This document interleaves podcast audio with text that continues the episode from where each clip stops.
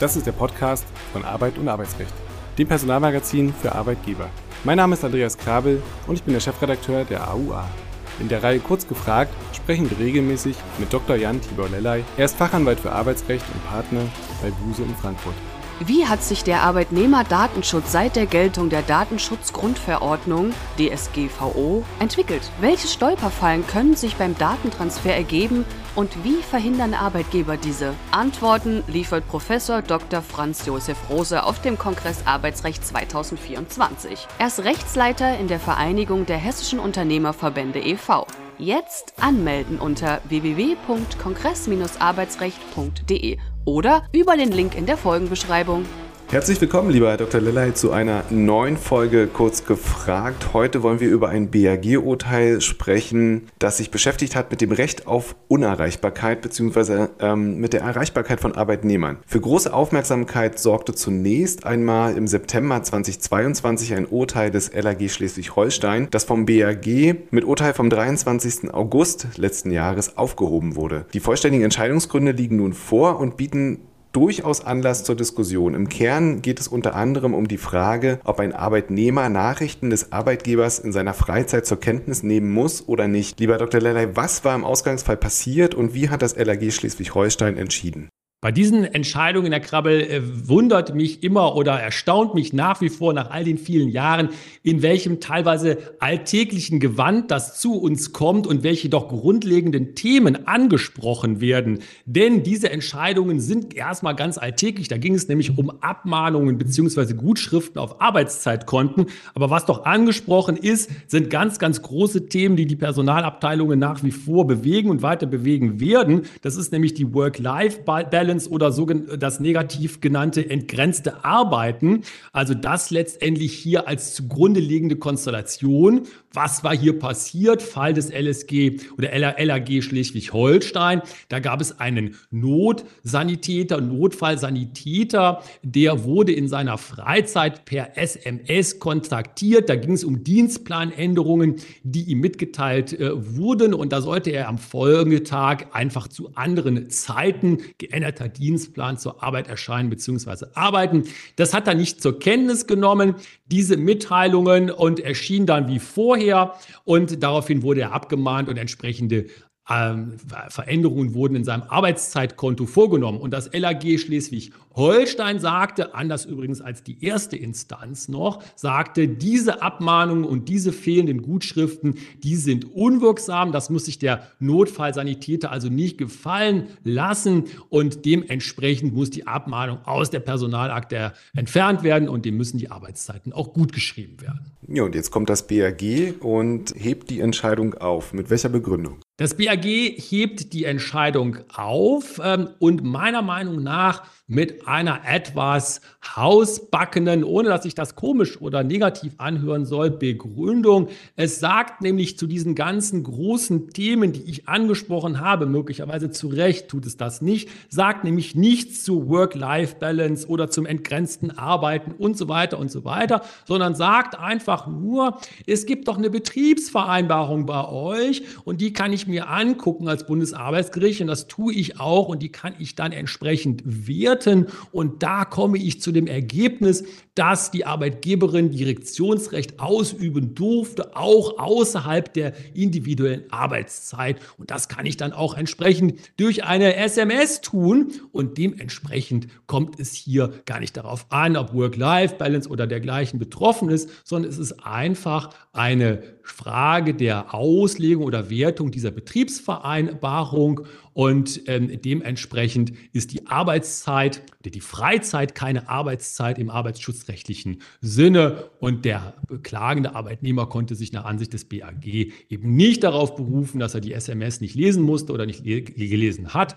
Und äh, deswegen verlor er dann auch beim BAG. Ja, und ist das äh, Direktionsrecht möglicherweise wirklich die Grundlage dessen? Also gibt es keine anderen gesetzlichen Regelungen zur Unerreichbarkeit außerhalb der Arbeitszeit? Einerseits hierzulande und vielleicht auch auf europäischer Ebene. Ja, es ist interessanterweise so, dass wir überhaupt keine Regelungen hier entsprechend haben, weil es ja doch ein ganz, ganz strittiges Thema ist, außer eben dem Direktionsrecht. Wir haben ja ein ganz straff reguliertes Arbeitszeit Arbeitszeitrecht. Es gibt ja ein ganzes Arbeitszeitgesetz, da kann man eben nachlesen, Paragraphen 3, maximal 10 Stunden tägliche, werktägliche Arbeitszeit. Allerdings auch nur, wenn dann innerhalb von sechs Monaten die berühmte Ausgleich, acht Stunden werktäglich abgearbeitet wurde oder nach Paragraph 5 Arbeitszeitgesetz die berühmte Ruhezeit ununterbrochen von elf Stunden.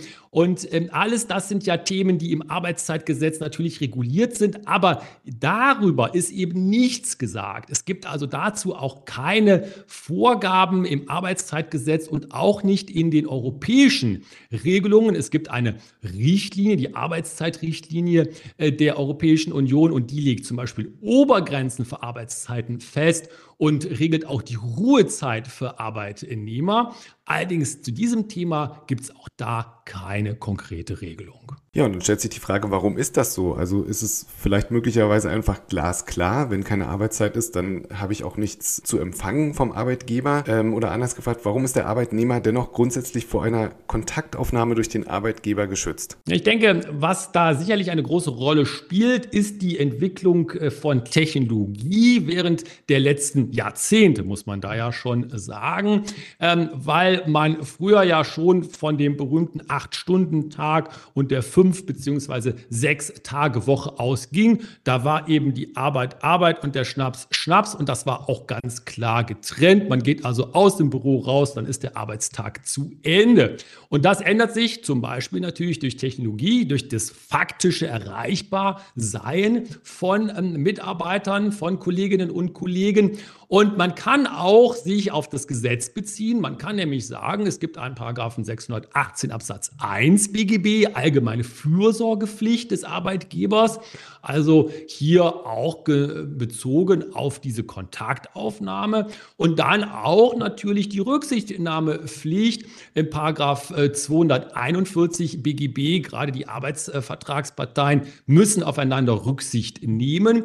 Und da muss man ja auch ganz offiziell oder ganz offen mal sagen, es gibt ja nun mal einen Arbeitsvertrag und der bestimmt ja die Leistungspflicht der Kolleginnen und Kollegen, der Arbeitnehmerinnen und Arbeitnehmer. Und alles, was darüber hinausgeht, Stichwort Kontaktaufnahme in der Freizeit, ist ja erstmal nicht vom Arbeitsvertrag umfasst. Ob das dann trotzdem unter bestimmten Umständen geduldet werden muss, siehe BAG, das ist eine andere Frage. Aber der Grundsatz ist doch der, dass ich es klar scheiden kann. Ich habe einen Arbeitsvertrag und danach richtet sich das. Und wenn es darüber hinausgeht, ist es unzulässig. Und die besonderen Umstände liegen natürlich auch so ein bisschen auf der Hand. Also wir hatten hier einen Fall mit einem Sanitäter. Das liegt nahe, dass dort ähm, spontan umdisponiert werden kann und muss. Beispielsweise auch Notfälle im Betrieb. Welche Ausnahmefälle sind denn neben diesem Fall noch denkbar und wie regelt man das praktischerweise als Arbeitgeber? Ja, die Ausnahmefälle, Herr Krabbe, Sie sprechen es richtig an, die sind äh, tatsächlich nicht wenige. Also es ist noch nicht so sehr, dass äh, die äh, Ausnahme zur Regel wird. Es sind tatsächlich noch Ausnahmefälle, aber trotzdem sind sie natürlich gang und gäbe in den Betrieben und Unternehmen. Zum Beispiel, wenn ich über sowas mir im Enklaren werden muss, ob ich einen Bereitschaftsdienst äh, einrichte und der muss ja dann auch sowohl arbeitsvertraglich als auch arbeitszeitrechtlich erfasst werden. Das ist ja sozusagen die klassische Ausnahme in Anführungszeichen, also der Graubereich zwischen Arbeit und Freizeit.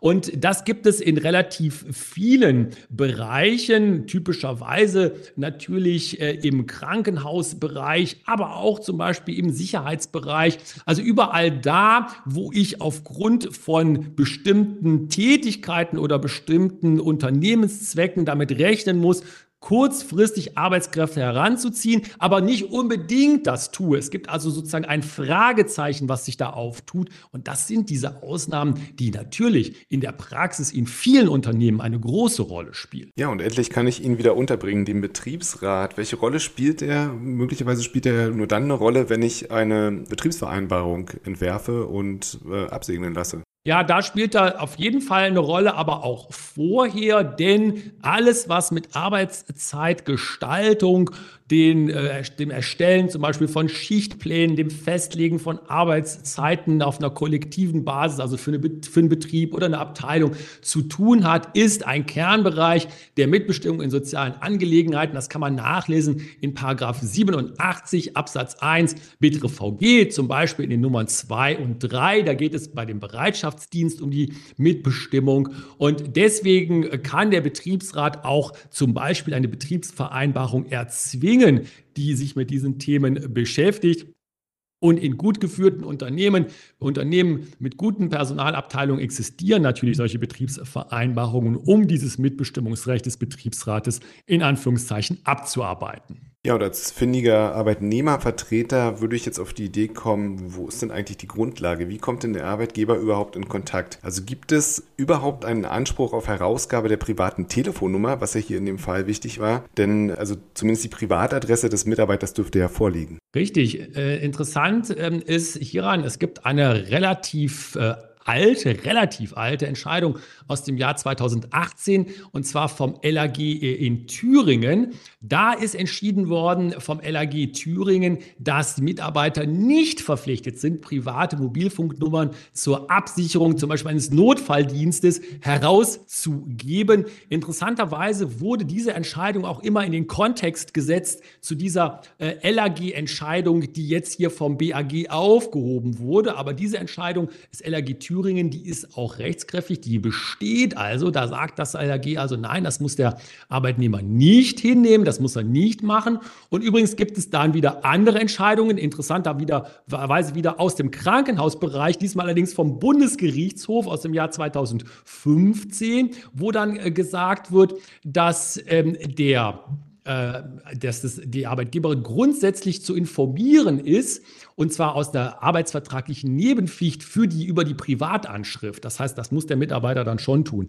Aber wollen wir doch mal äh, die Kirche in Dorf lassen, in ganz, ganz vielen Arbeitsverhältnissen, wo das ähm, gemacht wird, wo gesagt wird, könnt ihr mal die Handynummer geben oder könnt ihr mal die WhatsApp-Nummer geben und so weiter und so weiter, spielt das ja gar keine Rolle. Das ist total unproblematisch, weil viele Kolleginnen und Kollegen, viele Mitarbeiterinnen und Mitarbeiter das ja machen. Meine These wäre, wenn in einem Arbeitsverhältnis das problematisch wird, wenn man also sagt seinen Mitarbeitern, hör mal, können wir deine Handynummer haben und der sagt dann oder die sagt dann, nee, kriegst du nicht, dann hat man ein ganz anderes Problem mit dem Arbeitsverhältnis. Dann gibt es nämlich da eine tiefer gehende, in Anführungszeichen, Anführungszeichen Schwierigkeit möglicherweise. Ja, vielleicht ist das ja auch ein schöner Test äh, für den Arbeitgeber, mal zu schauen, wie die Mitarbeiter reagieren, sollte die Nummer nicht vorliegen. Wie verhält es sich, und wahrscheinlich das, ist das wieder ein ganz klarer Fall, wie verhält es sich bei einer arbeitgeberseitigen Kontaktaufnahme im Krankheitsfall? Ja, da gibt es auch äh, Rechtsprechung dazu. BAG hat das entschieden im Jahr 2016. Da wurde nämlich dann ähm, gesagt, Arbeitgeberin ist berechtigt, darf also Arbeitnehmer im Krankheitsfall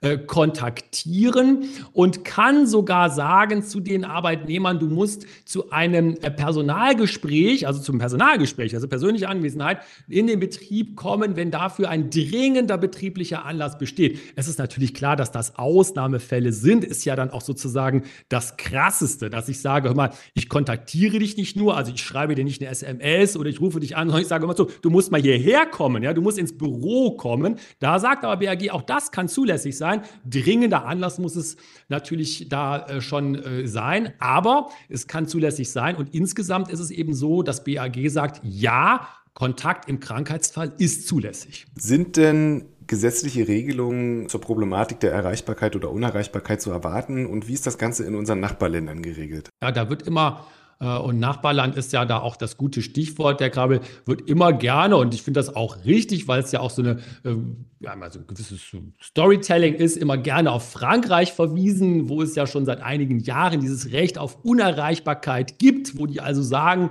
unsere französischen Freunde, äh, während der Freizeit oder während des Urlaubs hast du ein Recht auf digitale Unerreichbarkeit. Das heißt, du kannst dich dann von diesen ganzen Devices, so nennt man das ja neudeutsch, auch mal von deinem Handy, deinem Laptop und was du immer noch da hast, vielleicht deiner Smartwatch, kannst du dich trennen und musst da nichts dran tun, was mit dem Arbeitsverhältnis in Verbindung äh, stünde. Und ähm, das ist allerdings, muss man ganz ehrlich sagen, kein Exportschlager geworden aus Frankreich.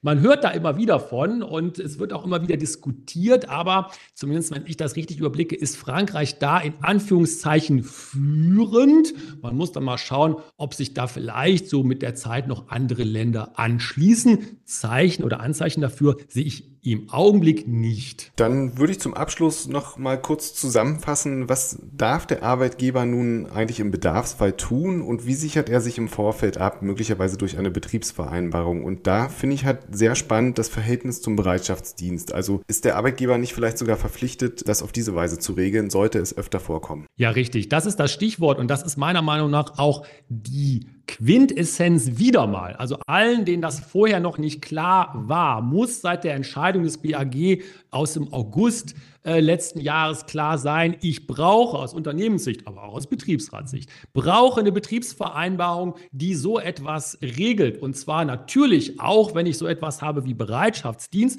Teilweise wird das auch in Tarifverträgen geregelt, dann brauche ich natürlich die Betriebsvereinbarung nicht. Aber unterstellen wir mal, ich hätte einen Tarifvertrag, der das nicht regelt oder ich habe gar keinen Tarifvertrag, soll es ja auch geben, solche Unternehmen, dann sollte ich eine Betriebsvereinbarung dazu machen und alle diese Punkte dort regeln. Und dann kann man auch auf das Wohlwollen, wie wir jetzt wissen, des Bundesarbeitsgerichts hoffen. Nämlich dann wird das BAG sagen, ich gucke mir die Betriebsvereinbarung an. Und wenn die nicht in irgendeiner Weise unangemessen ist, Klammer auf, das wird sie schon höchstwahrscheinlich nicht sein, sonst hätte der Betriebsrat sie nicht abgeschlossen, Klammer zu, dann wird das in Ordnung gehen und dann ist das Recht, das Betriebsverfassungsrecht auf deiner Seite und das BAG nickt es ab.